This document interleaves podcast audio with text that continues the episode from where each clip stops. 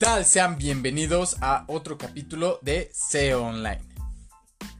Eh, estaban con su servidor, Fabián Gutiérrez, y pues hoy estaremos hablando un poquito de Kotler, de su libro de marketing, y aprendiendo unos conceptos y entendiendo este, un poco más sobre la mercadotecnia. Así que buenas tardes, buenas noches, buenos días, dependiendo de qué, de qué hora nos estés escuchando, y bienvenidos a este segundo episodio ya del podcast SEO Online. Entonces, este, pues pónganse cómodos que empezamos. Mm, empecemos con nuestra frase de hoy, que es el marketing no, no consiste en las cosas que haces, sino en las historias que cuentas. Seth Godin. Esta frase está increíble, la verdad es que ahorita eh, la gente de estar bombardeada todo el tiempo de información, de, personas que le quieren vender ya no ya lo rechazan automáticamente. Entonces ahora es eh, vender sin vender. Entonces esta frase siento que queda muy bien para también esta época. Y pues ahorita hablando también un poquito de, autores este Philip Kotler considerado el padre de, de la mercadotecnia que es del que vamos a estar hablando un poquito acerca de su libro en específico en los temas de la segmentación de mercados, del mercado meta, entre otros. Y pues algunos conceptos que están muy interesantes. Entonces, eh, ¿quién es Philip Kotler? Él es un estadounidense que es este, considerado el mayor especialista en marketing pues tiene una gran trayectoria a lo largo de, de la carrera y ha trabajado con empresas muy importantes, las ha asesorado en estrategias de, sus campañas a nivel internacional. Empresas como IBM, como Motorola, como Bank of America y tiene muchísimas cosas más. Eh, ha escrito varios libros y los conceptos ha ayudado mucho al, a, definir y a estructurar lo que conocemos hoy eh, como la mercadotecnia. Entonces comencemos. Eh, en la parte de su libro conocemos un aspecto importante que es la segmentación de mercados. Eh, ahorita que estoy estudiando la especialidad, yo antes eh, creaba el contenido conforme iba imaginando o, pensando que sería mejor para utilizando las tendencias para el público meta y cuando en realidad lo estaba haciendo al revés porque tenía que empezar primero la segmentación del mercado para comprender eh, las, el estilo de vida de, los clientes o de los posibles prospectos y de ahí partir a hacer el contenido y no, no hacer el contenido y después ver cuáles son los prospectos. Entonces ahí es donde empecé a, entender aquí este, ahorita que estoy estudiando eh, todo este tema que es fascinante y, esta parte de la segmentación se podría definir como eh, es crear o venderle un producto, un servicio o un bien para un grupo determinado. Eso en pocas palabras sería la segmentación y tiene diferentes características. Que una es la geográfica, que es una muy común, muy sencilla de definir porque esta se crea a través de la ubicación y de la zona en la que habitan los, posibles clientes o los clientes. Entonces esta es fácil, ¿dónde viven? La siguiente es la demográfica.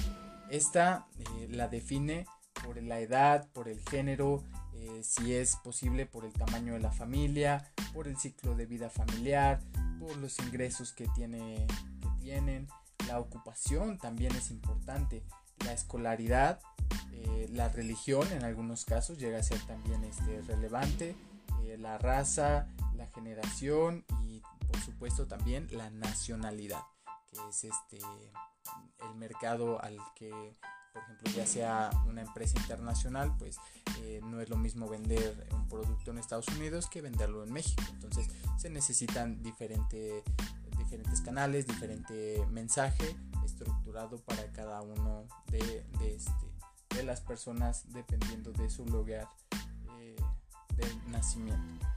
También está la psicográfica, que esta tiene que ver mucho con la clase social con el estilo de vida y pues dentro de, este estilo de vida pues qué les gusta hacer, que a lo mejor dependiendo del producto eh, buscar este por ejemplo eh, no sé sartenes pues a quienes les guste cocinar eh, a chefs a quienes estén este, a restaurantes etcétera donde pues puedan tienen como ese, ese trabajo ese estilo de vida y pues son a donde nos podemos dirigir.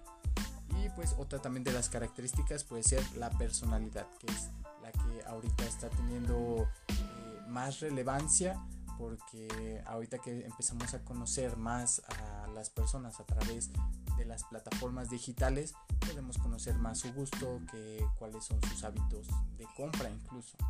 Entonces la psicográfica es este, muy importante ahorita también.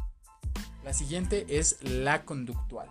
Esta tiene que ver en función a cómo se desempeña eh, dentro de un entorno social. La conducta que tienen las personas, eh, eh, que esto lleva consigo los conocimientos, las actitudes, el uso a un determinado bien, producto o servicio y de ahí parte mucho esta idea. También hay otras que definen, estas son las cuatro principales, la geográfica, demográfica, psicográfica y conductual, pero también llega a ver eh, la que son por ejemplo las ocasionales, estas que tienen eh, la idea de compra, las que ya son más este, estructurada como por temporada y lo compran y utilizan el producto este, en determinados tiempos. Entonces ya, ya son las que ya están eh, previamente pensadas para, para comprar. Otro es por beneficios buscados. Este es lo que espera recibir el cliente a cambio. Por ejemplo, un ejemplo muy rápido y muy claro es, por ejemplo, algún curso. Un curso que, por ejemplo, para leer más rápido. Ah, ok, entonces eh, yo estoy comprando ese curso porque espero tener un beneficio eh, a cambio que es esta habilidad para poder este, leer y crear más rápido los textos. Entonces, pasando al siguiente es el estatus del usuario. Eh, los usuarios, mm, esto los incluye a los que han sido usuarios, a los que son usuarios y a los usuarios potenciales que podrían llegar a ser. Igual a los usuarios primerizos, los que van empezando, eh, los usuarios que son habituales, por ejemplo, de un producto que les gusta y lo van comprando eh, paulatinamente, o sea, tienen esa constancia y pues esto puede ser, por ejemplo, a lo mejor en un gimnasio, en una tienda, en un restaurante y esto aplica a todas estas partes. Entonces eh, es muy importante también tenerlo en cuenta. Otro, otro punto es por frecuencia de uso. Aquí pueden ser eh, los ocasionales, los medios ocasionales y los que usan intensivamente eh, el servicio o producto.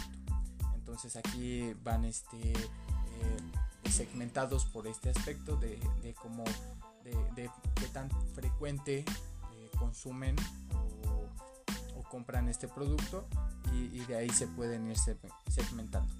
Después es por lealtad. Hay clientes que son totalmente leales a una marca y podemos buscar la manera de atraerlos o a lo mejor este, eh, venderles algún complemento para el producto al que ellos son leales. Por ejemplo, a lo mejor se me ocurre iPhone que vende su celular, sus audífonos y pues a lo mejor este eh, son muy son muy leales a, la marca y nosotros pues que podemos venderle eh, accesorios eh, y complementos para sus dispositivos tecnológicos. Entonces podría ser esa parte también para segmentar y con ese serían las características y otras para el mercado para entender y comprender que sean, que sean rentables es que tienen que ser medibles, tienen que ser accesibles, tienen que ser sustanciales. Eh, a esto me refiero, aunque que tienen que tener un volumen suficiente para cubrir la demanda eh, y tienen que ser diferenciables. Entonces, para que pueda tener este, esta identidad y pueda eh, poder tener un volumen suficiente de facturación, en los mercados que puedan este, penetrar. Y también tiene que ser aplicable, que esto significa que eh, el plan se pueda ejecutar y se pueda y esté a la posibilidad de poder este, llevarlo a cabo. Entonces esas serían eh, las características importantes de estas campañas. Y pasando eh, por último, para, para irnos rápido, que es un mercado meta o un mercado objetivo. Y pues es aquel grupo de compradores a los que les vamos a vender nuestro producto, bien o servicio. Este Kotler lo define de una forma similar, que es un conjunto de compradores que tienen características similares o necesarias para las cuales nuestra empresa les va a ofrecer un producto, bien o servicio.